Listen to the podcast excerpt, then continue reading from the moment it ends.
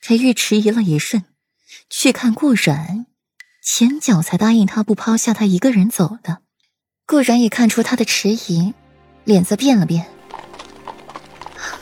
你去别院吧，让木盒送我回王府好了。顾然这善解人意的模样，更是让裴玉心底愧疚，把他抱在怀里，感受着他的温暖，扬声道：“软软，我们一块儿过去。”裴玉揽顾阮入怀，下颚抵在了顾阮头上。车外的墨和墨渊得这一声令，均是意外的看对方一眼。世子爷这是把世子妃放心尖尖了。顾阮也是诧异。没想到裴玉会带自己去别院，扯了扯他的袖子。夫君，我怎么有一种小妾见当家主母的错觉啊？裴玉轻弹了一下顾阮的额头，没好气道：“胡说什么呢？”到了城郊别院，裴玉扶着顾阮下马车，才慢慢的走过去。门口就有一位温顺儒雅的中年男子，一手放前腹，一手放在身后。裴玉牵着顾阮往那中年男子走去，恭敬一礼：“叔父。”顾阮听后也赶紧行礼，低唤了一声“叔父”，心底好奇不已，这又是从哪个犄角旮旯里冒出来的叔父大人？裴玉的叔父不就是裴勇、裴俊他们吗？这又是谁啊？裴玉还这般知礼敬重。裴耀看着顾阮，满意的点点头，又看看裴玉，想着他这小侄是把这小姑娘放心上了，居然还带她来这里去见硕然。阮阮，这小丫头瞧着是真不错呀。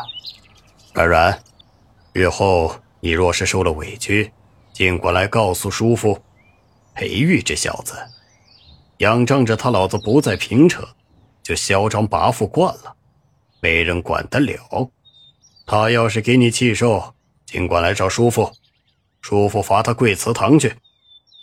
裴耀眼睛直冒光，上次是匆匆一瞥，没有仔细打量顾阮，如今一看，真是位俏佳人，怎么看怎么喜欢。也难怪裴玉豁着了，连他是谁都不管了。裴玉抿了抿唇，不打算去接自己叔父的老底，难得高兴，随他去吧。为祠堂，叔父，这裴耀见顾阮犹豫，以为他是心疼裴玉了，连制止他，让他放宽心。侄媳妇儿，你要相信你夫君的身体，贵祠堂没事的，他可爱贵了。裴玉一张俊容黑相，他哪里爱贵了？潜移默化，叔父教导的久了，祠堂便也多跪了几次。裴玉拉过了顾然到身边，小心护着，不吝啬的对裴耀笑。裴耀抽了抽嘴角，这臭小子不是拐着弯的说我自己特别喜欢跪祠堂吗？臭小子，赶紧去看看若然。裴耀摆摆手，提起温硕然，他也是无奈的紧了。十年了。名医不知寻过多少，都治不了这病。如今情况也是越来越严重了。听到“温若然”三字，顾然眼睛一暗，很快又恢复原样，挽着裴玉的胳膊往里边走。老远就瞧见一个嬷嬷冲上来：“世子爷，您可来了！表小姐她刚才又吐血了。”安嬷嬷见着裴玉来了，一双眼睛亮得紧。眼里只剩下裴玉，把顾阮忽视了彻底。这位是？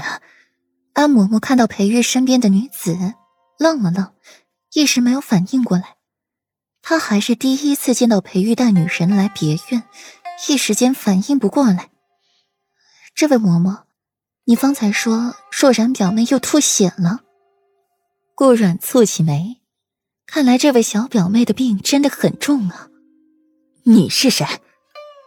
安嬷嬷警惕着顾然，认定他是一个狐狸精，是来魅惑裴玉的，抢温若然的心上之神的。大胆，不可对世子妃无礼！